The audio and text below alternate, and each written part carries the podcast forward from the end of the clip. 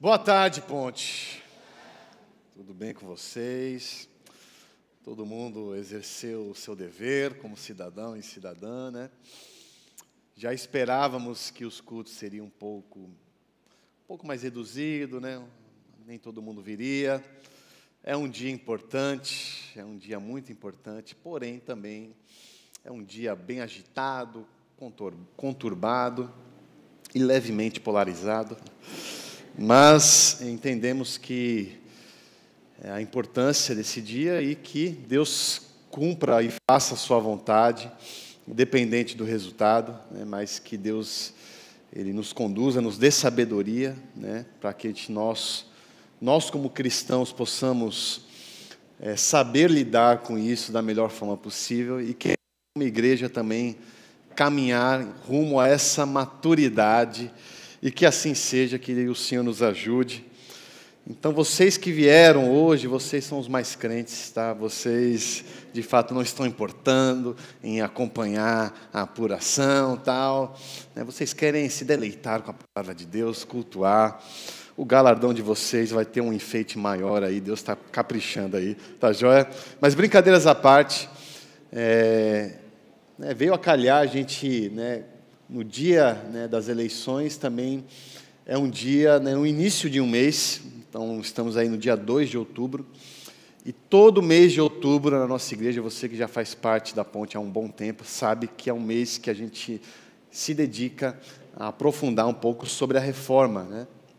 Então é o mês que a gente comemora, é o mês da reforma protestante, a nossa igreja adora uma reforma literal, né, adora quebrar coisas e construir, né, mas essa reforma ela não tem nada a ver com isso. E nesse ano a gente quis aprofundar sobre uma reforma atual, uma reforma que é necessária nos dias de hoje, é, relembrar coisas que muitas vezes, no calor do momento, a gente acaba esquecendo. Então, acho que veio muito a calhar essa série nesse momento né, nesse, entre esses turnos aí que talvez a gente possa né, ter aí, vai ter com certeza para governador, ainda estamos vendo como vai ser né, a questão para presidente.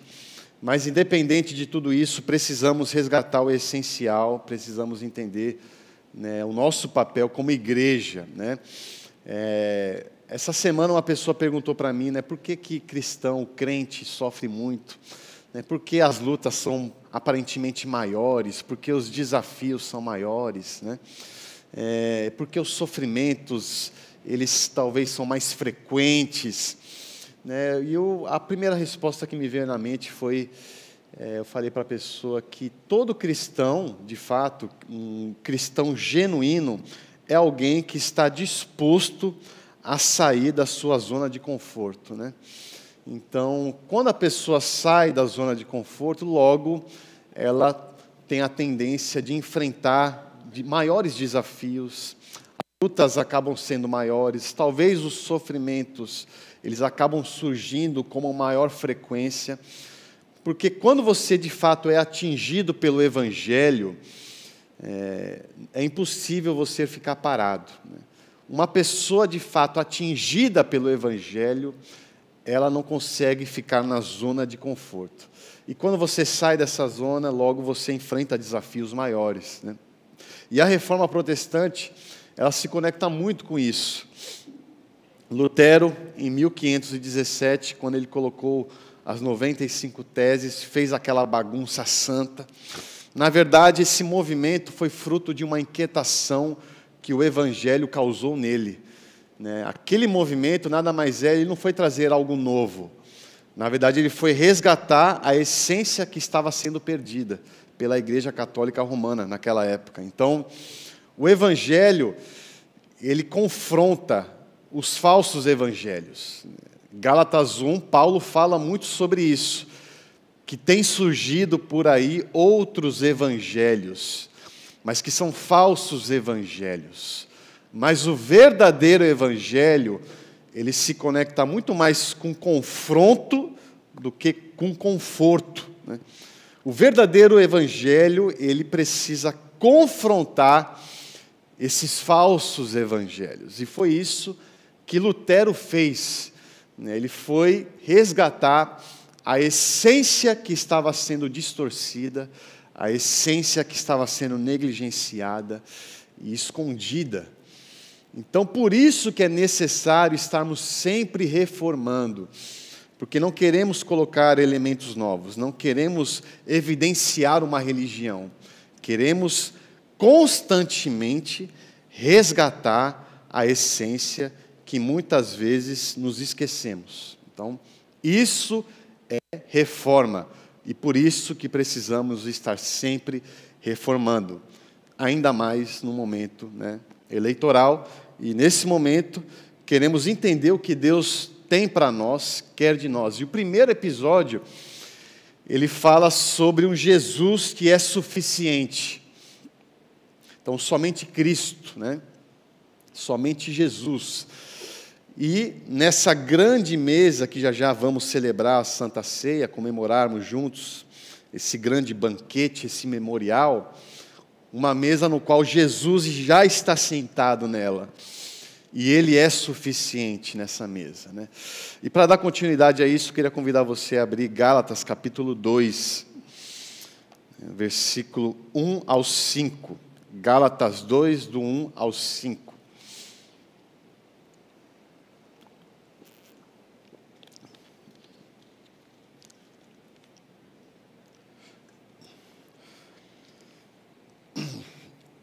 Qualquer coisa você me acompanha aqui. Que diz o seguinte: 14 anos depois, subi novamente a Jerusalém, dessa vez com Barnabé, levando Tito comigo. Lembra aí desse nome, Tito. Paulo, Barnabé, Tito.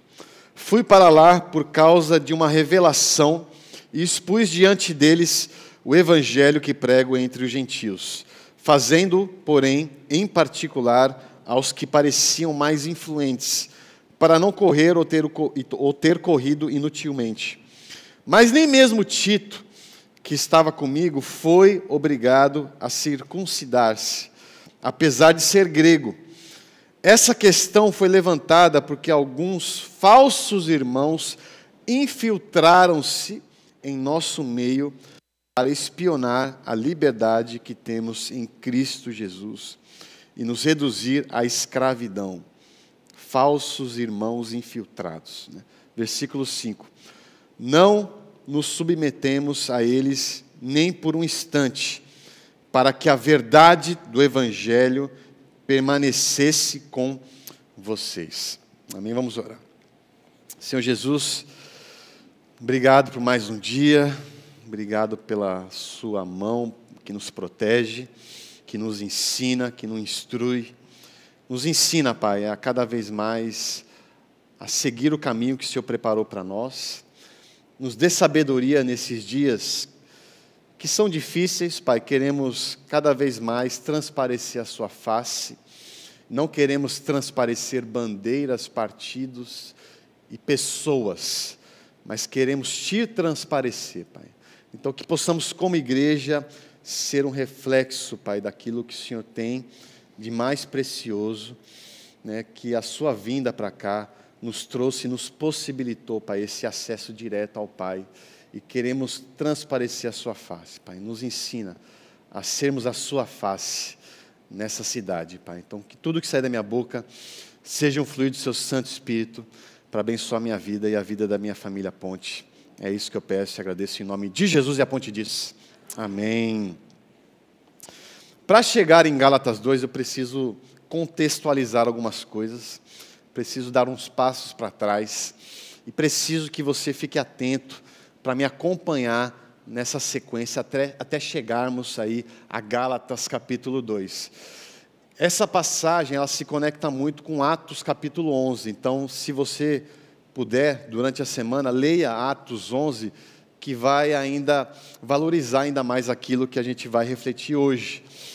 Porque Atos capítulo 11 fala muito sobre os primeiros impactos da ressurreição de Cristo.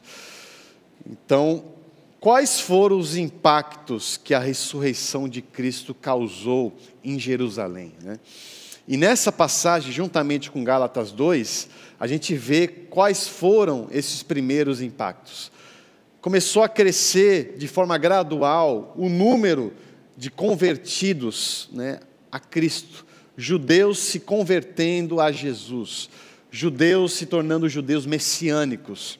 E esse número cada vez mais crescia conforme passava o tempo entre a ressurreição de Cristo né, e durante os anos acrescentava-se o número de convertidos. Né? E isso trouxe muita dor de cabeça aos líderes da igreja em Jerusalém, principalmente aqueles judeus raiz que não abriram mão da sua religião. Então eles começaram a discutir entre eles, né? Se matar Jesus não foi suficiente para silenciá-lo, logo precisamos silenciar aqueles que falam em nome de Jesus. Né? Se matar Jesus não trouxe silêncio, precisamos matar aqueles que falam em nome de Jesus. E a partir daí houve o primeiro assassinato, o primeiro mártir cristão, que foi Estevão. Em Atos você vai ver também Estevão, a Bíblia diz que ele era um homem cheio do Espírito Santo, o rosto dele parecia o rosto de um anjo, e ele sempre vencia as discussões com os líderes religiosos. Então ele era bom de debate. Né? Então ele estava trazendo muita dor de cabeça, e eles criaram uma situação ali para julgar é, Estevão, e ele foi condenado à morte. Então ele morreu apedrejado. Após essa morte de Estevão, os cristãos em Jerusalém ficaram preocupados. Hoje foi Estevão, amanhã pode ser eu. Então vamos fugir de Jerusalém. E muitos cristãos foram para cidades vizinhas, fugiram para cidades vizinhas. E por conta dessa fuga, dessa proliferação de cristãos nas cidades ao redor de Jerusalém, houve um crescimento de convertidos ao Evangelho, graças a esses cristãos nessas cidades principalmente em Antioquia, uma cidade que fica a mais ou menos 500 quilômetros de Jerusalém. Houve um crescimento bem expressivo de convertidos, graças a esses cristãos que fugiram até essa cidade.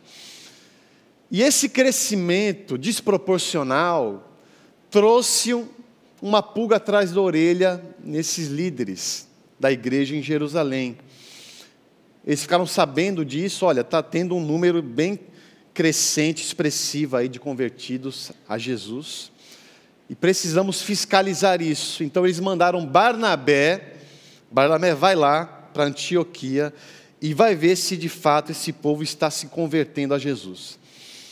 Barnabé, um homem cheio do Espírito, né, temente a Deus, temente a Cristo, ele foi lá a Antioquia e a Bíblia fala em Atos 11 que ao chegar em Antioquia, ele foi impactado com essa massa expressiva de cristãos não judeus. E a Bíblia fala que a primeira frase que ele disse foi: A graça de Deus está sobre esse povo. Esse povo, de fato, foi genuinamente convertido ao Evangelho. Eles não precisaram se circuncidar eles não precisaram subir o degrau da lei para alcançar Deus. Eles apenas creram em Jesus. E a constatação que Barnabé teve foi: Cristo é suficiente. Cristo é suficiente. Cristo é o fim da lei. O fim da lei é Cristo. E ele foi impactado por essa conversão em Antioquia, e ele falou: Eu preciso ficar aqui, eu preciso cuidar desse povo, mas eu preciso de ajuda. E foi aí que ele teve essa grande ideia em ir para Tarso e buscar Paulo. Paulo, vem comigo, a gente tem uma missão em Antioquia, e a gente precisa ficar lá durante um ano. E eles ficaram lá durante um ano cuidando daqueles cristãos não judeus em Antioquia. E naquele tempo, houve uma profecia vinda do alto, né, E essa profecia dizia que daqui a um tempo haverá escassez de comida. Daqui a um tempo vocês vão passar dificuldades de ter o que comer. E sabendo e recebendo essa profecia com muito temor, com muito tremor, eles começaram a estocar comida para ter estoque para comer durante essa escassez. Né? E eles estocaram comida em Antioquia, mas os irmãos em Antioquia também pensaram nos irmãos em Jerusalém. Vamos separar um pouco de comida também e levar para os nossos irmãos e irmãs lá em Jerusalém. E foi isso que eles fizeram, separaram o estoque de comida, e Paulo e Barnabé foram encarregados em levar essa comida até Jerusalém. Só que Paulo levou o Tito com ele. E é aí que a gente chega em Gálatas. Acho que vocês me acompanharam aí, tá bom? Chegando em Gálatas, é interessante trazer isso para os nossos dias. Sabe quando você é convidado para ir para o aniversário de alguém, aí você é, quer saber quem vai nessa festa, no restaurante, porque se fulaninho for, aí eu não vou, né? Só que aí você não pode expressar isso, você faz uma investigação sutil, né? Para saber se o fulaninho ou a ciclaninha vai para a festa. Se você nunca fez isso, né, você é uma pessoa muito crente, tá? Mas se você, acho que como eu já fiz em algum momento, tenho vergonha de falar isso, tal. Mas muitas vezes você está com preguiça, né, de sentar na mesa com alguém né, em algum momento, né? Aí você investiga, será que a pessoa vai? Aí você descobre que ela não vai, né? Opa, então eu vou, confirmo minha presença na festa, eu vou. Mas quando você chega na festa, senta na mesa do restaurante, Cinco minutos depois, quem chega? Né? O fulaninho ou a ciclaninha. Né? Aí, poxa, que chato. Mas aí você né, finge uma simpatia tal. Né? A mesa, ela pode ser algo, na verdade, ela deve ser algo confortável, agradável, um lugar de comunhão, um lugar de descontração, um lugar onde você pode ser quem você é, né? Mas a mesa, muitas vezes, ela pode ser algo desconfortável. Eu acho que uma das coisas mais desconfortáveis da vida ordinária é sentar na mesa com que você não gosta. Né? A mesa é um lugar de comunhão, mas muitas vezes ela pode ser um lugar desconfortável. E foi isso que aconteceu em Gálatas 2. Os irmãos da igreja em Jerusalém, sabendo que Paulo e Barnabé estavam vindo com os mantimentos, Falou, vamos preparar um banquete, uma festa aqui, um jantar para eles, em forma de gratidão por esse gesto, né? E fico imaginando eles lá, aí ver de longe, Paulo e Barnabé vindo. Olha, estão vindo. Que legal, Paulo, Paulo ali, Barnabé. Né? Tem um terceiro ali, quem é aquele cara? Né? E já Paulo já trouxe alguém nada a ver, né? É, vamos, vamos esperar chegar. E chegou os três. Paulo, bem-vindo, meu querido. Que satisfação, cara. Obrigado por tudo, pelas orações e tal. Mas quem é esse cara aí que você trouxe, hein? Ah, então é Tito, né? Tito, né? E ele, é, quem é esse cara? Ele é um dos nossos? Não, ele é, ele, ele não é judeu, né? Ele não é judeu, não. não ele é grego, tal. Então quer dizer que Tito, ele não é circuncidado, né? Não, ele não é judeu, logo, né, ele não é circuncidado. Ah, então ele não é um dos nossos. Mas como assim não é dos nossos? Não, é porque você chama um incircunciso para sentar na mesa com a gente, cara, pô, sacanagem, né? Mas o que tem a ver, meu querido, né? Abençoado. Né? Ele é de Jesus, isso é o que importa. Ele é um dos nossos porque ele é de Jesus.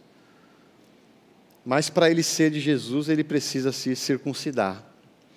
Para ele sentar nessa mesa aqui, ele precisa ser circuncidado. Né? E a gente vê nesse cenário em Gálatas 2 que naquele ambiente todos se diziam ser seguidores de Jesus mas apenas uma parte se dizia ser detentora de Jesus. É como se Jesus fosse uma propriedade exclusiva de um determinado grupo. Né? Só que aí, Paulo, ele fala em Gálatas 2, que essas pessoas são consideradas falsos cristãos, são infiltrados na mesa de Cristo. E você vê isso no versículo 4. Né? Todo aquele que usa um critério que não seja Jesus para sentar ou não na mesa, logo essa pessoa é um falso cristão, logo essa pessoa é um infiltrado na mesa de Cristo. Todo aquele que se acha no direito de expulsar um diferente na mesa de Cristo, logo essa pessoa é um infiltrado nessa mesa existem infiltrados na mesa de Jesus. Essa é uma triste realidade. Só que Jesus, como eu disse antes, ele não é uma propriedade exclusiva de um grupo. Nós que somos propriedade exclusiva dele. E ele é o único que tem direito de tirar ou adicionar alguém na sua mesa. Tem uma frase que eu pedi para projetar aqui. É uma frase que. Pode botar aqui. Muitos dizem que é de Agostinho, mas outros dizem que não é dele. Então, provavelmente, quem fez essa frase já morreu, então ela não vai ficar chateada se eu não botei a autoria. Mas o que vale é o conteúdo da frase, que diz: Nas coisas essenciais, a unidade nas coisas não essenciais, a liberdade, e em todas as coisas, o amor. Se estamos aqui juntos, reunidos, é porque temos algo essencial em comum, que é Jesus. Jesus nos trouxe até aqui em comunidade. Né? Mas nós temos também direito de discordar das coisas não essenciais. Talvez a minha forma de pensar sobre determinadas coisas é diferente da sua. Mas temos essa liberdade de discordância porque essas coisas são não essenciais. Então, nessa grande mesa que Jesus montou para nós, tem pessoas que escolhem esporte, tem outras que escolheram o náutico, poucas escolheram o Santa Cruz. Né? Nessa mesa, Alguns acreditam mais no livre-arbítrio, outras na predestinação. Tem algumas pessoas que votaram no partido X, outras no partido Y. Mas temos essa liberdade de discordância, porque essas coisas são não essenciais. Mas em tudo, na concordância e na discordância, que não falte amor. O que é triste ver hoje é porque tem muita gente querendo repartir a mesa de Cristo por questões não essenciais. A mesa de Cristo, ela está tem, as pessoas estão tentando fragmentar essa mesa porque usam como prioridade as coisas não essenciais. Não só a mesa de Cristo, mas a mesa de muitas famílias estão fragmentadas por questões não essenciais. O grupo de WhatsApp da família, de muitas famílias, parece mais um octógono, né? onde o tio bate no sobrinho, né? O sobrinho bate na avó e a avó rejeita o filho. Né?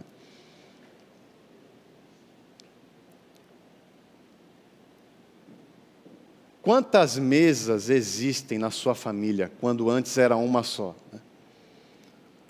A mesa da sua família está fatiada em quantos pedaços? Né? e a mesa dessa igreja aqui? Quantos pedaços existem nessa mesa? Quando deveria ser uma mesa só. Né? O que tem tentado fragmentar a mesa de Cristo? Né? Uma mesa que, quando você chega nessa mesa, imagine você chegando na mesa de Cristo. Aí tem uma pessoa na portaria falando: Ó, tem uma senha para você entrar. Aí você entra e fala assim: judeu? Não. Gentil? Não, também não. Homem? Não. Mulher? Não. Corintiano? Fiquei tentado, mas não. Ah, sim, partido A, não. Partido B, sem analogias a B, tá? Não. Jesus essa é a senha. Seja bem-vindo. Jesus é a senha de acesso à sua mesa. Mas eu não fui circuncidado. Não interessa, você é de Jesus. Mas eu, eu votei no partido X. Não interessa, não importa. Você é de Jesus e isso é o que importa.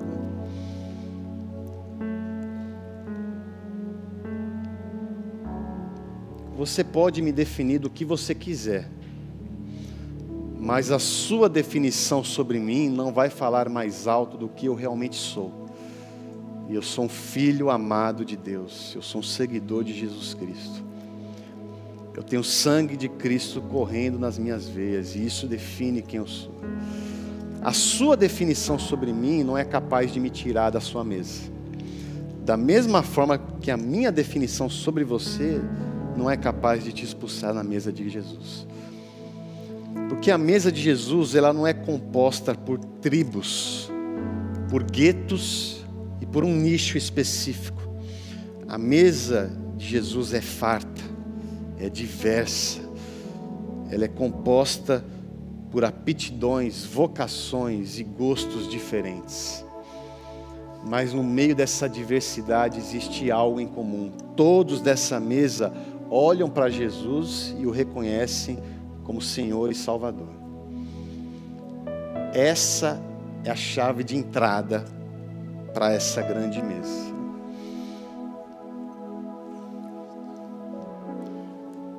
Então a pergunta que eu faço para mim, que eu fiz de manhã e vou refazer e faço para você, quais são os títulos que estão te incomodando, né?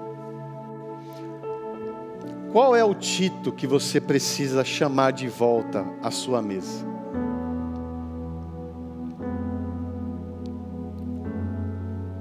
E eu faço um desafio para você essa semana. Convide um Tito para sentar na mesa da sua casa e prepare um jantar para ele. Seja igreja na sua casa essa semana. Prepare uma mesa com você sua família, Jesus e Tito. E esse Tito pode ser o seu tio, pode ser alguém da sua família, esse Tito pode ser alguém da igreja, da sua igreja, do seu GR, que você debateu durante essa semana.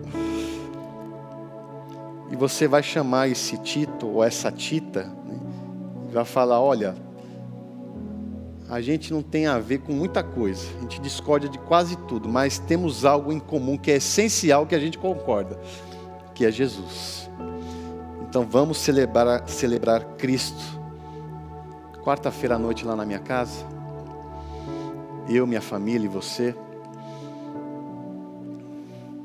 Porque o que promove esse grande encontro não são opiniões em comum, não são interesses em comum, não são partidos em comum e nem classe social em comum. O que promove esse grande encontro é Jesus. A voz de Cristo deve falar mais alto que os nossos interesses, opções e escolhas não essenciais.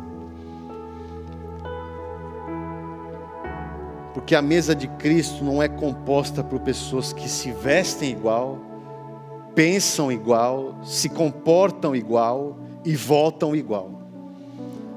Mas é uma mesa composta por pessoas que têm Cristo como essencial. Então, que o Senhor tenha misericórdia de nós, né? que possamos juntar os cacos da mesa que muitas fragmentamos por conta de coisas não essenciais. Que a igreja ponte seja uma única mesa grande, diversa, plural, mas que tem Cristo como essencial que isso também seja algo constante, não só na sua igreja, mas na sua casa, na sua família, no grupo do WhatsApp. Que você se lembre constantemente e diariamente que existe algo essencial que gera essa unidade que é Jesus Cristo. Se existe uma bandeira entre eu e meu irmão que impede a minha relação com Ele, é porque o não essencial se tornou prioridade na minha vida. Precisamos quebrar essa bandeira e colocar a cruz no lugar. Porque só a cruz ela possibilita esse acesso ao meu irmão, independente das suas escolhas. Porque assim como eu, o meu irmão olha para Jesus e o reconhece como Senhor e Salvador. E isso para mim já importa. Então, que o Senhor nos dê sabedoria nesses próximos dias, nessas próximas horas, que possamos transparecer essa luz, que possamos ser preenchidos pelo Seu Santo Espírito e que Deus coloque as palavras corretas, que traga restauração, reconciliação, independente do resultado, Jesus ele vai permanecer na mesa. Isso é o essencial. Que isso seja um lembrete diário nas nossas vidas. Em nome de Jesus. Amém. Feche seus olhos.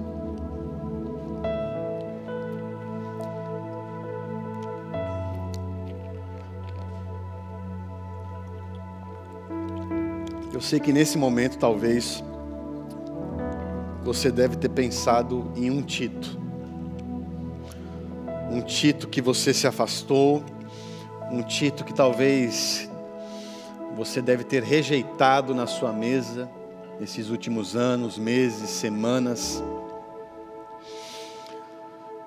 Um Tito que você se sente mal por desgostar. E nesse momento, Jesus está incomodando, Ele está cutucando. Vá ao encontro desse Tito. E nesse momento eu quero que você faça uma oração a Deus, uma oração que você não gostaria de fazer. Porque a mesa de Jesus, ela possibilita você sentar com as pessoas que você jamais imaginaria estar ao lado. E nesse momento você quer dar esse passo, sair dessa zona de conforto. Falar, Jesus, por favor, seja o essencial na minha vida, Pai. Jesus, por favor, que as coisas não essenciais estejam à frente de Ti, Senhor. Que o Senhor seja o principal critério das minhas relações, Senhor. Em nome de Jesus, me dê sabedoria, tire as minhas raivas, os meus ranços. Que eu respeite as escolhas do meu irmão que eu tanto amo e que eu deixei de amar por conta dessas escolhas. Me dê a sabedoria, me dê o seu olhar, me dê o seu amor, Pai. Eu quero praticar isso. Me ensine a ter sabedoria, a me aproximar desse título que me incomoda, Pai. Em nome de Jesus, Pai, te peço por cada um que está aqui hoje, Pai, que veio para ser confrontado por Sua palavra, Senhor. Em nome de Jesus. Nos dê sabedoria nesses dias difíceis, Senhor. Que possamos ser ferramentas de unidade e não ferramentas de fragmentação da Sua mesa, Senhor. Que eu possa ser usado para reconciliar a minha família, reconciliar o meu tio com a minha tia, que eu possa ser uma fonte de reconciliação entre o meu sobrinho e a minha filha. Que eu possa ser usado por Ti, Pai, para gerar unidade, gerar uma única mesa na minha casa, uma única mesa na minha igreja. Que eu possa ter a coragem de chamar Tito para cear na minha casa, Pai. Eu quero ser cada vez mais, e queremos ser cada vez mais parecidos contigo, Pai. Nos dê essa sabedoria, em nome de Jesus, Pai. Amém. Vamos ficar de pé?